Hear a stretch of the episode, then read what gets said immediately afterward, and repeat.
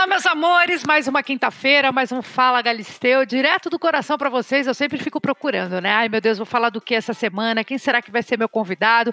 Mas tem uma convidada muito especial que ela tá sempre na crista da onda, esquece. Ah, não, essa mulher aconteceu essa... ah, tantos anos atrás. Não, ela há muitos anos atrás fez sucesso, continua fazendo sucesso, se reinventa e ainda é sucesso. Eu tô falando de Gretchen. Ela é sucesso por vários motivos. Primeiro, pelos seus casamentos, segundo, pelo seu jeito né? Ela é uma mulher que hoje nas redes sociais conseguiu se reinventar. Casou com um músico, aliás, um saxofonista reconhecido, e eu quero falar com os dois. Então hoje eu tenho dois convidados especiais. Ela é nossa eterna rainha do rebolado, atual rainha da internet, está sempre acompanhada do seu marido Esdras de Souza. Eles fizeram uma música em parceria chamada Tan Tímida. Fala Gretchen, fala Esdras, que prazer ter vocês aqui. Eu tenho um babado para te contar, amiga. Lembra daquele vestido que eu comprei? Você não vai acreditar o que meu marido falou ontem. Sério? Fala, Galisteu. Olha, é um prazer estar com um casal que eu acompanho sempre, todos os dias na internet, nas redes sociais. Parabéns ao casal e estou feliz que vocês estão comigo aqui no Fala Galisteu. E já vou começar perguntando para a Gretchen, que está fazendo um trabalho muito legal de mentoria pessoal. Ela ajuda as mulheres, auxilia as mulheres a se tornarem emocionalmente independentes. Eu achei isso sensacional. Me conte um pouquinho desse trabalho. Oi, é um prazer estar com você nesse podcast incrível.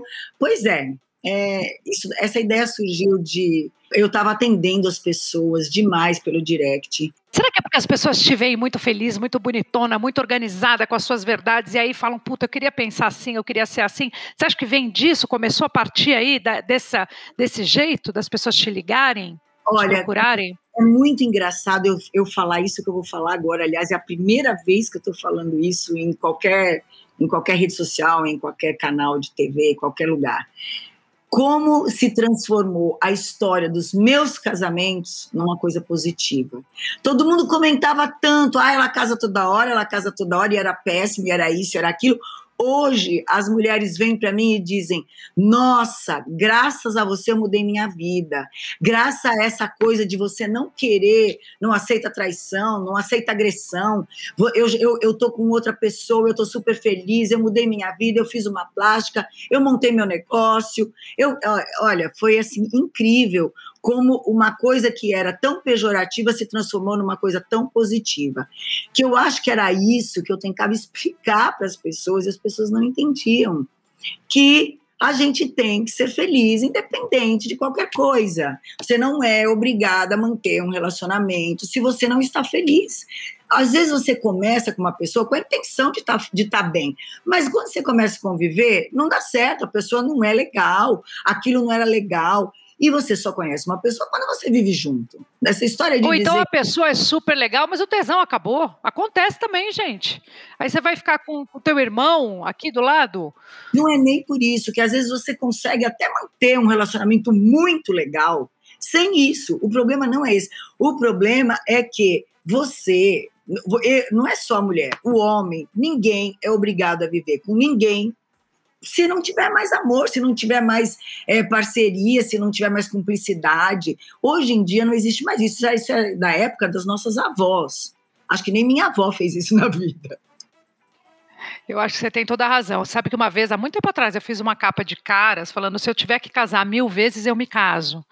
Porque eu, eu acredito nisso que você está dizendo desde sempre, acompanho tua história desde sempre, sempre aplaudi a sua coragem, porque você nunca escondeu isso. Porque tem gente que passa por esses processos por trás dos panos, bem escondidinho. Então, você sempre falou disso numa época em que falar disso era um escândalo, era uma coisa fora dos propósitos. E o Esdras, que está do seu lado, ele, eu queria ver como ele encara essa mulher que você é, porque eu acho que deve dar uma segurança enorme saber que ela está com você simplesmente pelo fato que ela quer estar com você, porque ela te ama, porque ela te adora. Não tem nada que segure ela mais do que o sentimento dela. Isso é uma sensação de, até de liberdade, né, Esdras? Com certeza. Olá a todos, olá, olá. É um prazer estar aqui contigo, tá? No teu podcast, claro, né? E quero afirmar para você que é o seguinte: a Gretchen, tem a Gretchen e tem a Maria Odete. Eu casei com as duas, né? Então, é, as duas, elas formam uma fusão. uma grande fusão. Hoje eu classifico a Maria Odete e a Gretchen ao mesmo tempo como um grande tanque de guerra. É, porque. E também uma biblioteca ambulante, porque eu tenho todas as informações que eu quero, todas as experiências, todos os cursos que ela tem, tá? E assim, é, quando se fala de sentimento, é algo muito é algo muito sério nessa situação, nessa atual conjuntura toda, né? Enquanto muitos casais se separam e tarará e tarará, e a gente tá ali com a nossa canoinha, eu falo canoinha porque nosso nossos rios aqui é cheio de canoa e é maravilhoso aqui em Belém do Pará. E assim, ela tá junto comigo e então eu, quando ela quando eu canso, ela pega o remo e a gente vai e atravessa. Mas ela é uma mulher empoderada, ela é uma mulher que vibra o tempo inteiro energias boas e ela é uma mulher que realmente é, eu vou e eu vou chegar com ela até o final dessa caminhada. Eu acho genial porque assim é, para um homem é tão difícil também pensar como você está pensando. E vou te falar a verdade: meu marido, é, a gente comenta, conversa muito sobre relacionamento, sem ser uma DR, a gente conversa sobre sobre o jeito de se relacionar hoje em dia, porque é diferente. Apesar da gente querer as mesmas coisas de sempre, o jeito de se relacionar com as interferências das redes sociais, que não tem como escapar delas para quem hoje, quem é um artista, vocês dois são artistas, vocês exercem a mesma profissão, né? É, mas não tem como viver sem as redes sociais para gente, porque foi a nossa salvação, inclusive na pandemia, né, gente? Para com isso, está salvando a vida de muita gente, pagando conta de muita gente, graças a Deus. Graças a Deus.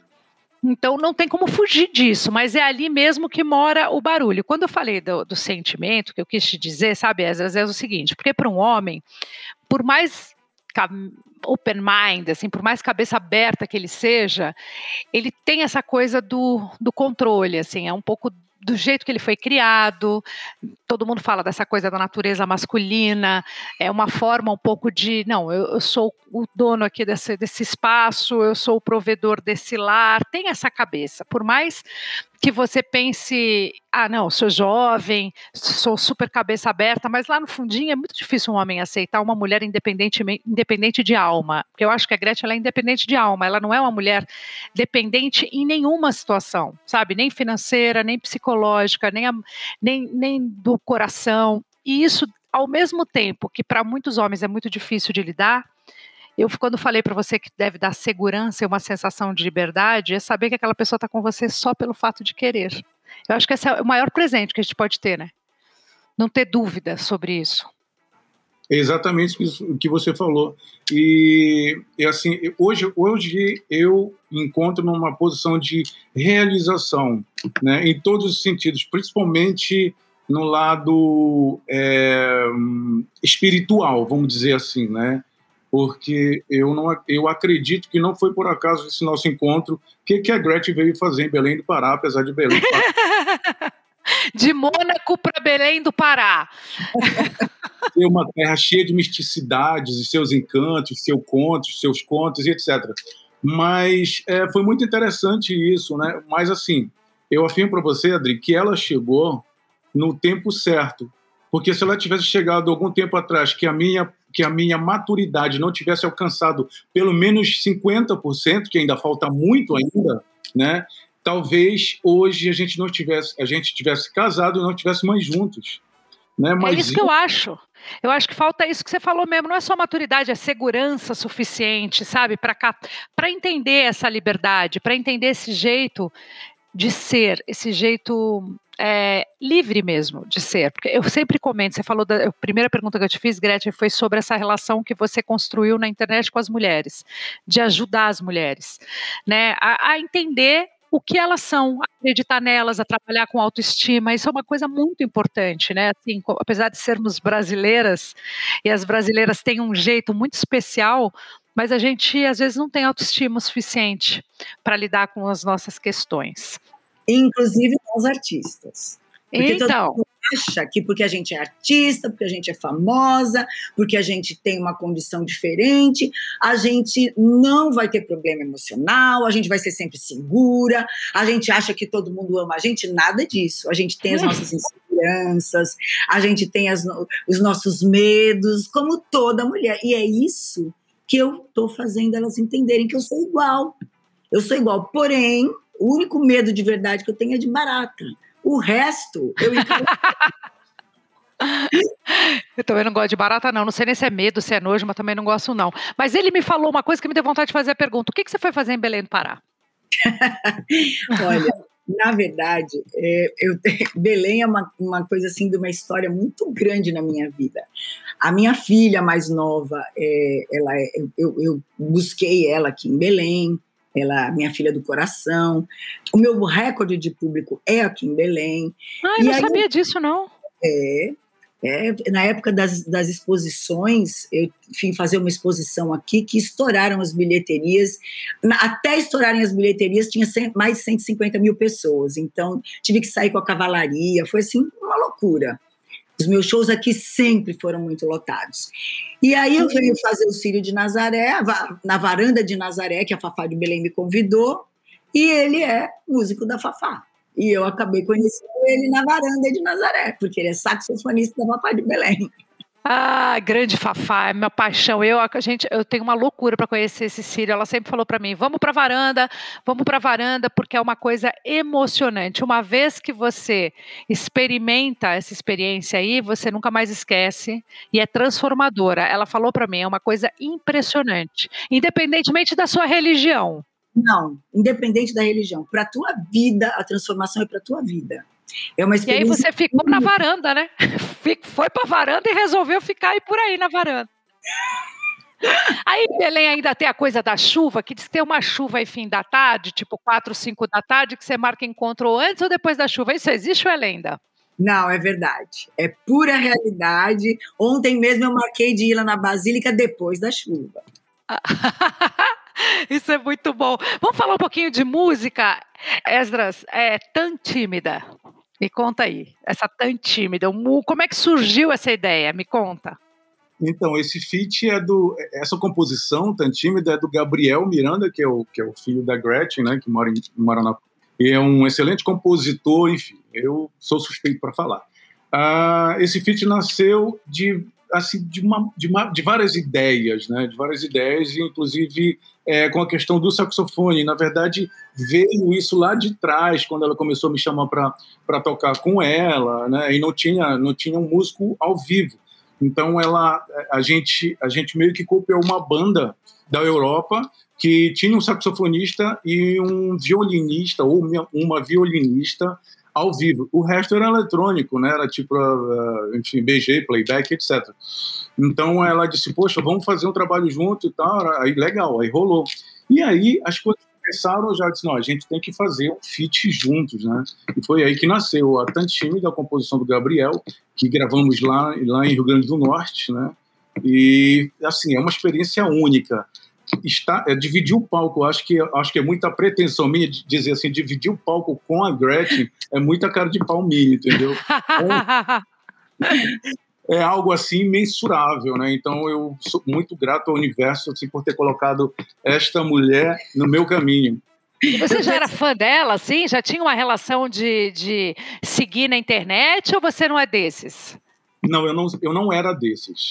Eu era um músico que fazia meu trabalho normal, mas nunca tipo ficava pesquisando sobre artistas, mas na minha área de músico, instrumentista, é, sobre o jazz, sobre, enfim, sobre vários estilos, né? Mas nunca acompanhando algum cantor como ela, né? Na verdade, eu sempre acompanhei o cara, é, o, o, Michael Bublé, né, que eu tenho o maior sonho de tocar com ele na banda dele, e eu acredito que ainda vou tocar neste plano na banda dele, enfim. Eu acredito que isso vai acontecer, porque quando a gente acredita, a coisa acontece. Sim, mas eu era fã dela, eu sempre acompanhei. Quem não era fã da, da Gretchen, do Piripiri, do Laconga Laconga, nossa, né? E foi engraçado porque quando nós fizemos esse show em 2019 num clube aqui em Belém, eu precisava, como eu sou músico leitor, eu precisava ler o pam pam pam pam pero, só que eu não sabia se eu olhava para a partitura ou para ela no palco, ou para ela.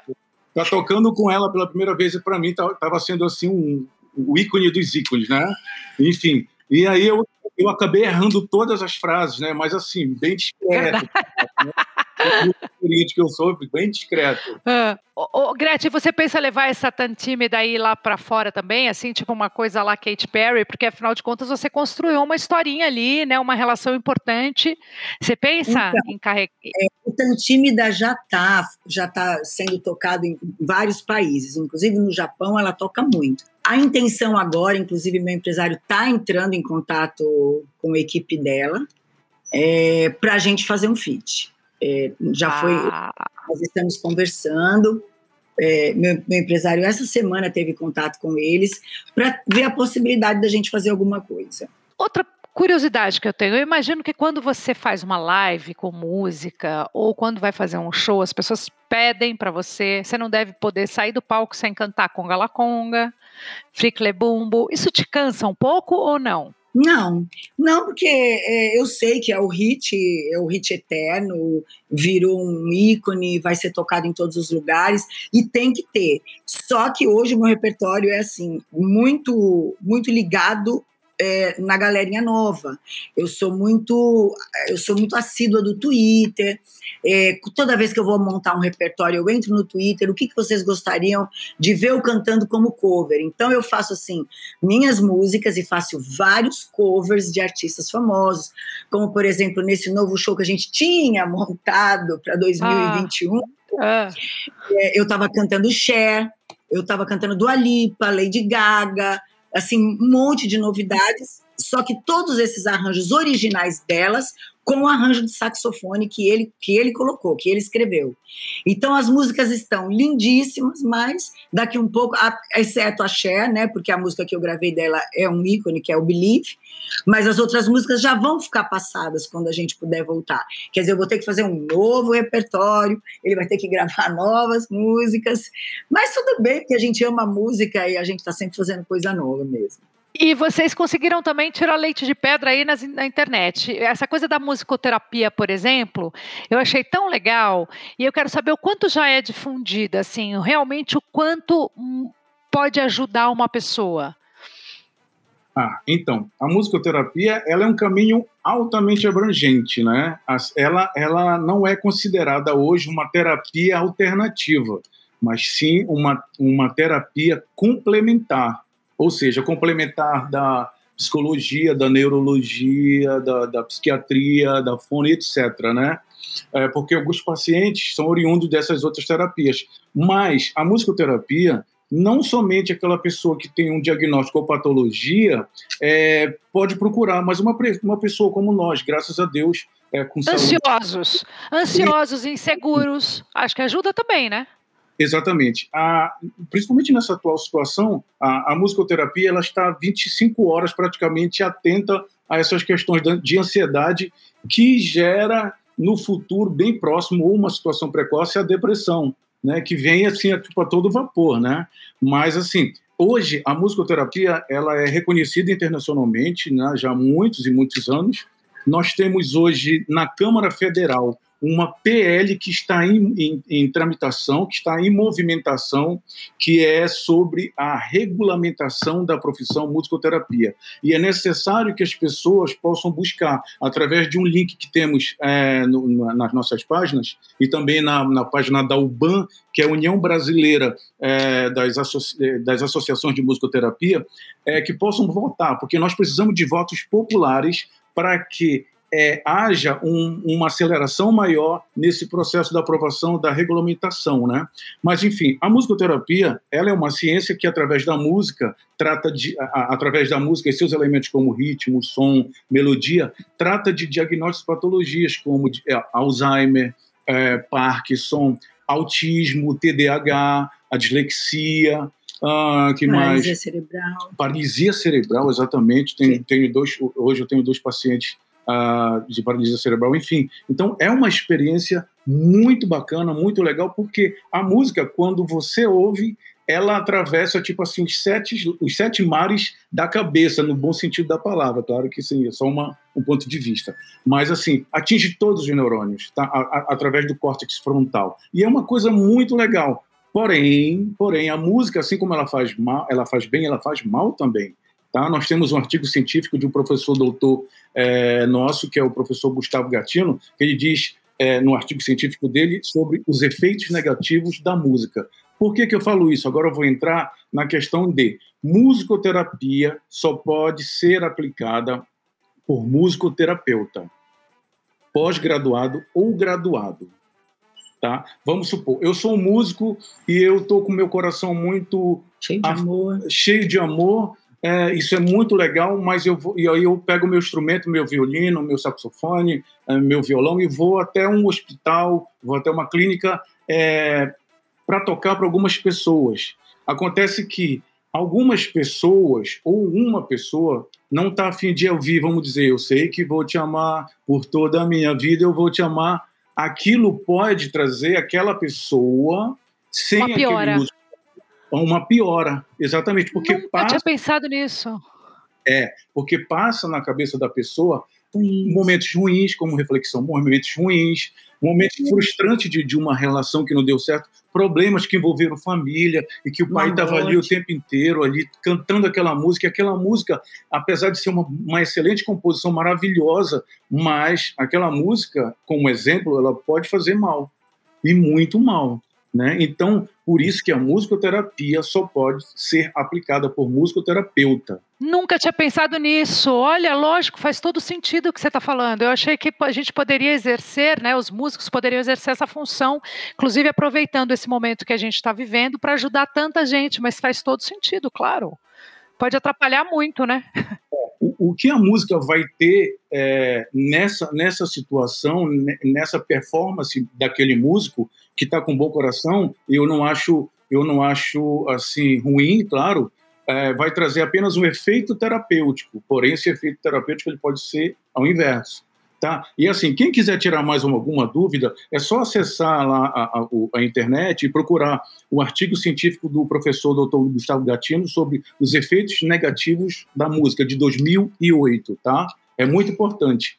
E a musicoterapia não é só apenas procurado para aquelas pessoas que têm alguma patologia ou diagnóstico. Mas nós, como eu estou repetindo agora novamente, para cuidar daquela ansiedade que está se aproximando, né, através da musicoterapia neurológica, que nós, nós fazemos essa abordagem também, no banho de som, a pessoa deita na maca ou no colchonete, e eu preparo todo um ambiente, porque a minha sala é toda, é toda tipo, tem luzes azuis, sabe? Dá climatização boa, aquela penumbra legal que a pessoa precisa tipo, para desplugar.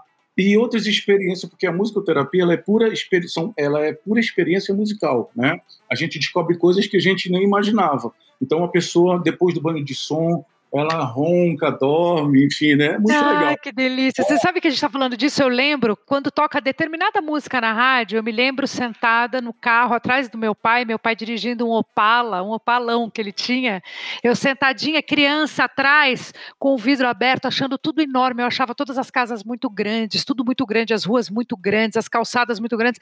E eu lembro, é incrível como as músicas realmente elas podem te levar para lugares que a gente, no dia a dia, a gente nem lembra lembro, imagina, mas toda vez eu me lembro sentada atrás do carro do meu pai, vendo ele com um cigarrão na mão, assim, dirigindo aquela direção grandona.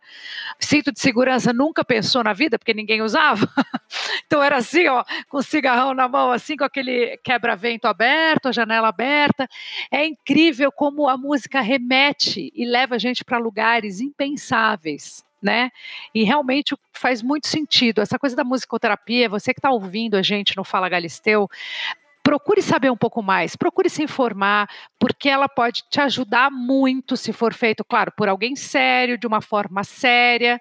Né? Ela pode te tirar de um lugar que não está legal, né? E às vezes a gente não dá muita importância, fala assim: ah, não, eu não estou legal por causa da pandemia. Só que não, a coisa que não está legal começando na pandemia, ela pode se estender. A pandemia acaba e a coisa que não é boa fica.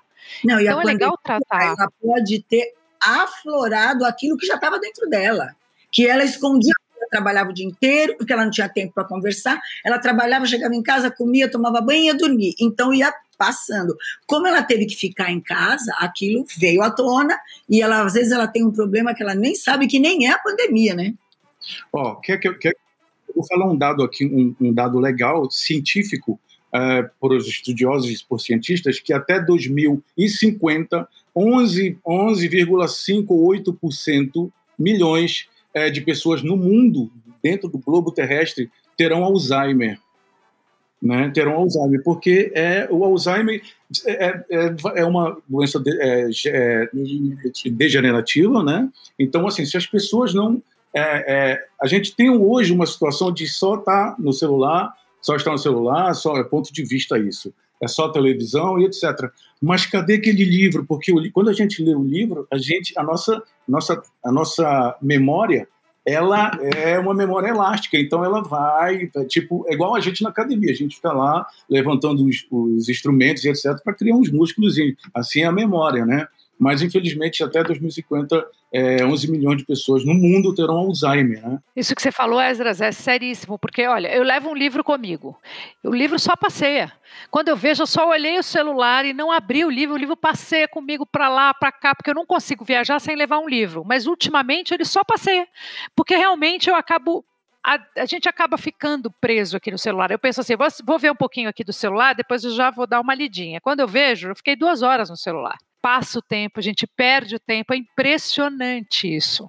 É, por exemplo, antes de eu conhecer a Maria Odete, a Gretchen, a cantora, né? Você separa, né? Eu não, eu não consigo chamar ela de Maria Odete. Eu sei que, que na tua casa as pessoas te chamam de Maria. Ele também não me chama de, nem de Maria, nem de outra. É, eu chamo de amor, filha, B, qualquer coisa, né? legal, qualquer coisa legal. Como é que o Tami te chama? Ele te chama de, te chama de mãe, mas quando ele coloca aqui, ele coloca a Dona Maria, né? Eu já vi ele colocar a Dona Maria. É, ele coloca a Dona Maria com. É, depende da situação. Depende da situação. Ele mandou para mim um stories essa semana de uma velhinha de 92 anos e a neta pergunta assim para ela: Ô vó, quantos anos você acha que você tem? Ela fala assim: Ah, eu acho que uns 60. Aí ela fala assim: Vó, posso dizer a sua idade? Ela fala, fala. Olha, 92. Ela, nossa, como eu tô nova, como eu tô bem. Aí ela mandou para mim, olha você aqui mais tempo. ele me chama de mãe, ele me chama. Quando ele vai postar alguma coisa, ele fala Dona Maria. Ou então tem vezes que eles zonam comigo, isso só, não só ele, todos. Eles me chamam de Gretchen. Ô Gretchen, tá tudo bem com você aí? Então Depende da, da, situação. Depende da situação, entendi. Pode falar, Esdras, eu te cortei, mas é, é só para fazer uma brincadeira aqui. Imagina. Bom, é, para encerrar a minha ilustração aqui, então vale a pena conhecer a musicoterapia, porque ela não serve só como terapia, né, complementar, mas ela serve como autoconhecimento. Você pega o teu celular ou um livro e vai ler um pouco sobre musicoterapia. É muito legal, né? é muito legal. É, outra coisa, é, as, nós aqui que eu queria comentar, quando a gente antes de conhecer esta mulher, eu dormia tipo com, com as luzes acesas, né? Então meu sono cortina ele, aberta, cortina aberta. Então ele ele demorava muito para vir, né? Eu deixei de tocar na noite, tipo tocar na noite para mim é tocar depois de uma da manhã até seis da manhã. Isso para mim é tocar na noite. Eu deixei porque eu tive uma concepção de que tocando à noite iria me desgastar, iria me envelhecer, ia me tornar, é, sem generalizar, um músico boêmio, o fato que não parece comigo mesmo em número grau, né? Mas assim, hoje a gente só dorme numa penumbra de 100% ou total blackout, né? Aquela, aquela lumináriazinha da televisão que fica de stand-by, a gente não pode ver, porque se a gente vê, tem uma explicação. O cérebro diz assim: não, acordou. ele ainda não quer dormir ou ele acordou. E a gente não consegue. Não diz que eu sou dessas, eu coloco travesseiro nas luzes ali, Nossa, tem gente que coloca aquela fita escura. Não é? A gente parece é, maravilhoso. Se tiver escuro mais perto, ele tapou tudo com fita isolante. Mas o caso é que a gente não conseguia acionar o controle. Eu falei, não, tira esse negócio, não tem como. Agora, sabe que eu levo, a minha paranoia de escuro é tão grande que eu levo fita isolante, aquelas fitas firmes, não fita crepe, fita isolante, eu levo na viagem. Porque quando eu estou no hotel, eu cubro toda a janela, eu tapo o negócio todo. Você não está entendendo, eu sou a louca do escuro, porque eu acho que o sono no escuro, ele realmente, ele é regenerador. Diferentemente de um sono, porque o sono no claro é um sono leve, é um sono de quem não quer dormir. Quando você tem que acordar muito cedo, aí você deixa uma coisa meio aberta, não é? O meu prólogo ele explica o seguinte: por exemplo, nem no banheiro você pode ir de luz acesa à noite, caso você vá. Ele diz para evitar ir ao banheiro à noite. Mas se você vai no banheiro e acendeu a luz ou tinha alguma iluminação, o corpo entende acordar. Então tudo começa a funcionar dentro do seu organismo. Você não emagrece, você não descansa, você tem estresse, são vários motivos. Então, desde o momento que ele começou a dormir no escuro, a vida dele mudou completamente, mudou pele, mudou alimentação, mudou tudo. Ele, ele mudou da água para o vinho. E sem falar que também Ah, eu entrei na vibe da agulha também, né? Eu entrou também- também? É, É, é por inércia que a gente entra, sabe? É verdade. Ela tá isso, você vai junto, vai indo, porque olha, ela tá muito bem. Eu falei isso fora do ar, gente. Antes de começar a gravar, eu fiz um elogio para ela, porque a gente acompanhou a transformação da Gretchen pela, pela rede social, né? A gente acompanhou quando você fez a harmonização facial, aí eu acompanhei muita gente falando, te criticando, e você, eu adorei, falei, você falando assim, espera desinchar, meu amor, depois a gente conversa. Daqui a três meses a gente conversa. Agora chupa, mundo. Você que falou, dá uma olhada para ela. Eu não sei se vocês viram, mas tem ela de shortinho, tem ela de top, tem ela de biquíni. Chora, mundo, que o negócio tá bonito demais. Eu acho que você é uma baita referência para as mulheres que passaram dos 50, 55 anos e que é, acham que faz parte.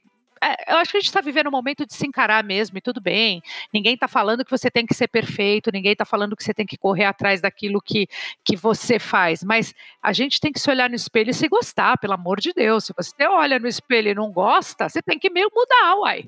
Exatamente. Eu, há uns quatro, cinco anos atrás, eu não, eu não, tinha, não tinha esse corpo de jeito nenhum. Eu estava extremamente flácida, eu não treinava, eu tinha essa história de só fazer plástica mesmo, eu não gostava de treinar, nunca gostei, isso, é- isso mais do que declarado, todo mundo E a sabe. alimentação era boa? Sempre foi boa a tua alimentação? Não. Eu vou te contar uma coisa que pode, você pode até achar que é mentira, e todo mundo que está ouvindo aqui achar que é mentira.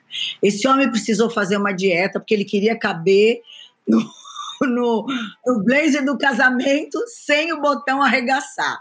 Aí, não, pelo amor de Deus, falta só duas semanas, me dá uma dieta daquelas boas. Eu falei, tá bom, mas você vai aguentar? Eu vou até fazer junto com você, para poder a gente, você não ficar com vontade de comer comida normal, porque ama comer, ama, todo paraense ama comer. Mas esse aqui ama mesmo. Aí tudo bem, uma semana de franguinho com salada, franguinho com brócolis. Zero carbo? Não, você não tem noção, zero carbo. Olha, esse homem ficou num mau humor que se chamasse ele de lindo, ele batia em todo mundo. Era terrível. E eu notei, nessa uma semana que eu comecei a comer só saladinha com proteína, eu fiquei cheia de celulite. Eu nunca, eu nunca, eu- agora nessa nova, minha nova fase de de estar tomando suplemento, de treinar e tudo mais, eu nunca mais tinha tido celulite, nem flacidez, nem nada. E eu fiquei horrível. Em duas semanas eu acabei com o meu corpo. Eu falei para ele: o quê? Você fica de mau humor e eu cheio de celulite, bora voltar a comer.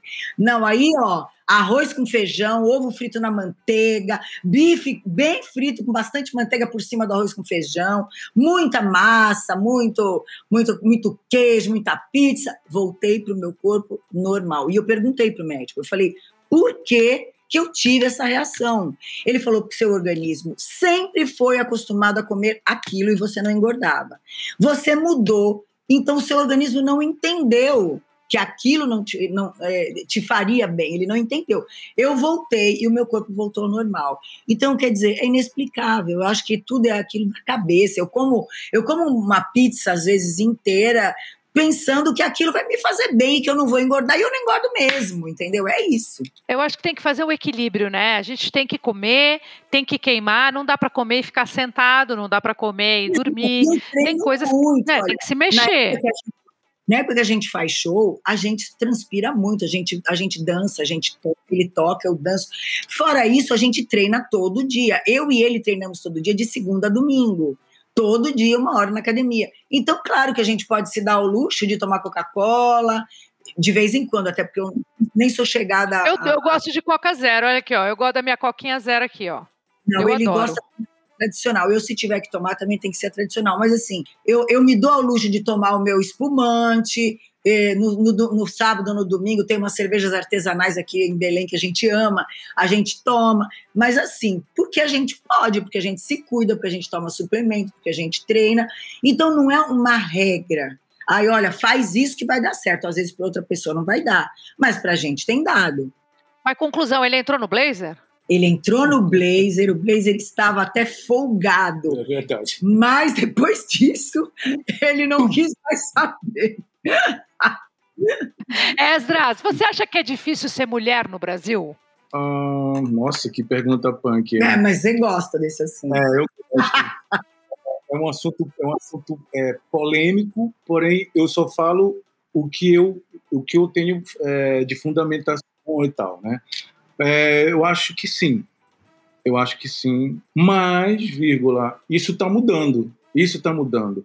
Em primeiro lugar, eu quero dizer para você e para todas as pessoas, eu sempre repito isso, Adri, eu, o meu maior desejo como homem, não quero influenciar ninguém aqui, eu não quero, é, enfim, nem generalizar, mas o meu maior desejo é que todas as mulheres, todas as mulheres dominem o globo terrestre.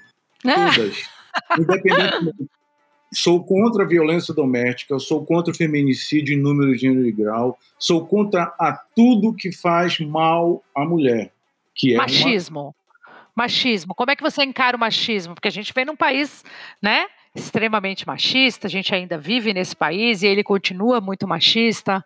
Como é que você encara o machismo? Sim, então, é, para iniciar o raciocínio, por exemplo, nós nós, somos, nós fizemos é, o curso de barra de axis. A barra de axis é uma terapia desconstrutiva. Ela desconstrói, é, assim como outras boas terapias que tem aí, né? Mas também tem, muitos, tem muitas pessoas assim no 71, a gente sabe disso.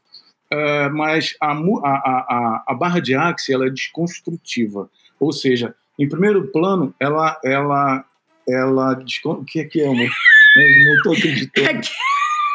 É que... Ele agora vai explicar todo o processo não. da barra de Axie. Ela está perguntando de ser mulher. Tá, Só. eu vou chegar lá. Não, eu, eu perguntei para ele do machismo, mas eu nunca ouvi falar dessa terapia aí. Já aproveita e dá uma resumidinha aí para nós, que a gente já quer saber. A barra de Axie, ela é, uma, ela, ela é uma terapia desconstrutiva que, através de 32 pontos na cabeça, a pessoa ela só precisa se permitir a receber a barra de Axie. Então, depois de um tempo, tem uma mudança gigantesca na vida desta pessoa, tá? Principalmente agora que eu quero chegar aí, na, que você falou do machismo, chamamos de crenças limitantes e padrões limitantes, tá? Isso aí, para muitas pessoas, não vai mudar. Ou seja, para muitas pessoas, eu falando muito, no modo muito respeitoso da palavra, muitas pessoas são, infelizmente, e serão involuíveis, né? Involuíveis porque uh, eu acredito que, ainda usando a palavra respeito, né, é, é, manter esse, esse pedestal, esse, esse pódio de machismo, ainda para mim se classifica pobreza de espírito, total, pobreza de espírito, tá? Porque o que, que adianta você, ah, eu sou dono disso, quem manda aqui sou eu, se a Covid está aí para contar a história para muita gente, como é que fica? Para tentar mexer e chacoalhar muitas cabeças que ainda estão lá no século tipo 13, entendeu? Mas isso é um ponto. É, você, você falou que a gente é, que é difícil ser mulher, mas que as coisas estão mudando. Eu acho que a Gretchen vai concordar comigo que as redes sociais também trouxeram um pouco de igualdade nesse capítulo. Assim, a gente compra barulho de mulheres que a gente nem conhece, mas a gente compra o barulho delas, está do lado delas, vai lá, discute nas redes sociais por uma pessoa que você não sabe quem é. Mas eu tenho a sensação que as redes sociais uniram um pouco mais as mulheres, sim. Você não tem? Com certeza. Uniu e também mostrou muita mulher que morre de ódio da outra e que as mulheres não são unidas, porque 90% das críticas que eu recebo são femininas. 90%. 90% das críticas são: ai, você não tem idade para usar um biquíni de fita. Ai, olha a pele dela como tá. Ai, para que tomar tanto sol? Nossa, olha, eu, você não tem noção a, a, não sei se você lembra da minha rede social antes de eu casar com ele, eu nunca tinha nem, nem colocado foto minha de biquíni. A minha rede social existia isso. E ele é um homem que me dá toda a liberdade, ele ama me ver de barriga de fora, ele ama me ver é, é, eu sendo eu. Ele gosta de me ver de short, ele, o meu biquíni nunca, nunca, desde o primeiro dia que eu usei um biquíni de fita, que ele chegasse para mim e dissesse assim: Nossa, esse biquíni tá pequeno. Nunca. Pelo contrário, tá? Tá boa, hein? Tá bonita, hein? Assim, nunca ele falou que uma roupa minha era isso ou aquilo. E é ele que me fotografa, é ele que posta. Ai, nossa, essa foto está. Olha como ficou linda. E quando não está legal, ele mesmo diz: não, essa não ficou legal, posa aí de novo. Assim, é um cara que ele é super seguro dele, sabe? Ele não está preocupado é, com o que os outros vão falar, se os outros vão achar que ele é, que a mulher manda nele, porque tem essa coisa, ainda dizem para ele: ah, tua mulher manda em você, porque ela é muito mandona, ela é muito autoritária. Então, assim, hoje você vê muita mulher que ela, em vez de ela conquistar o lugar dela, seja de que jeito for, ela quer atacar aquela outra que ela gostaria de ser o que a outra é. Então elas vêm me atacar porque elas gostariam de ter a determinação que eu tenho, elas gostariam de a, a vontade de, de não aceitar esse tipo de violência como uma traição, porque a traição é uma violência. É uma coisa que você não esquece nunca mais na sua vida. Às vezes você traz para um relacionamento que nem tem nada a ver, às vezes o cara não tem nada a ver, o novo namorado que você arruma, não tem nada a ver com o que você passou, você já desconta nele, você já desconfia dele, você já quer pegar o telefone dele, olhar as mensagens, por quê? Porque o outro lá do passado fez isso com você, aí você acha que esse também vai fazer. E vice-versa, o homem é a mesma coisa, mas a mulher, ela, em vez de se espelhar na outra e dizer, pô, que legal, nossa, eu quero ser que nem ela, eu, eu, vou, eu vou me garantir, independente de eu ser quem eu sou, eu vou me garantir. Não, ela, ela fica atacando a outra porque ela não tem coragem de ser aquilo que a outra é.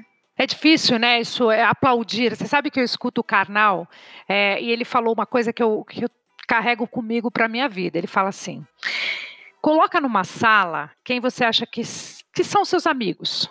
Coloque numa sala e conte para eles as suas alegrias e as suas conquistas porque é nessa hora que você vai perceber. Porque quando você conta a sua tragédia, as suas dores, sempre tem um abraço para te dar, um colo, as pessoas te ligam. Agora, na alegria mesmo, nas suas conquistas, pô, ganhei, fechei um baita contrato, ganhei um dinheiro aqui, olha que legal, estou conseguindo não sei o que, são poucos para te aplaudir. As pessoas começam a apontar defeito, começam a mostrar, olha, mas esse contrato pode ser que não seja legal para você, tá te dando dinheiro, mas olha, esse aqui pode estar não sei o quê. Isso é a maior verdade do mundo. A gente para para pensar, a gente não conta muito as nossas coisas, as nossas conquistas, porque a gente já tem essa coisa, ai, para dar certo tem que ficar quieto, senão vou botar olho grande. Aliás, tem isso também, né? A gente tem que reaprender a falar, reaprender a usar as palavras.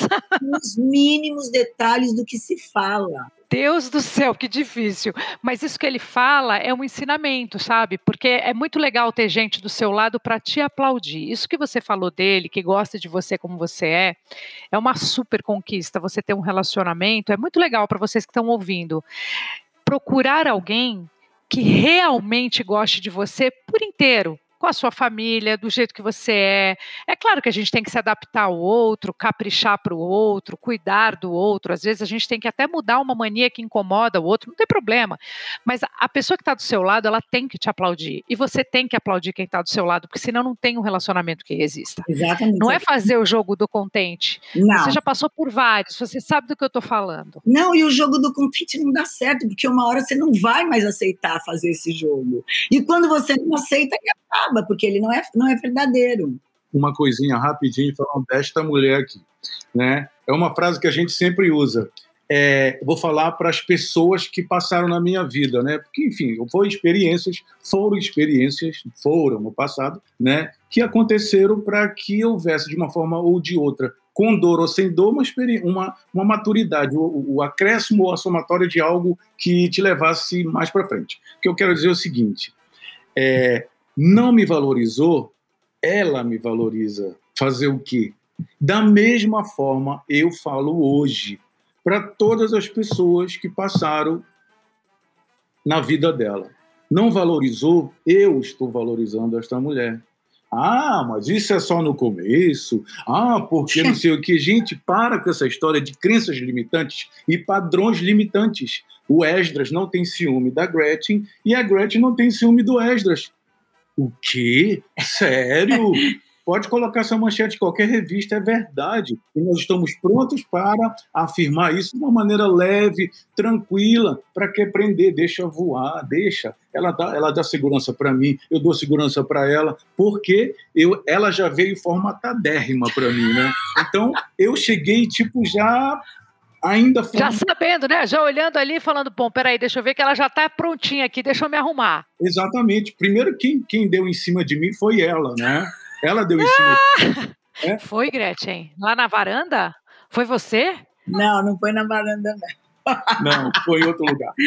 ela, ela mandou um bilhete para mim, quero para você o que tal. Aí eu dei um bolo nela, enfim, né? É. Ela, ela que depois de um tempo, já em 2000, já final de 2020, sei lá. Não, 2000, 2020, 2020 no começo, que 2020 a gente foi trabalhar começo. junto.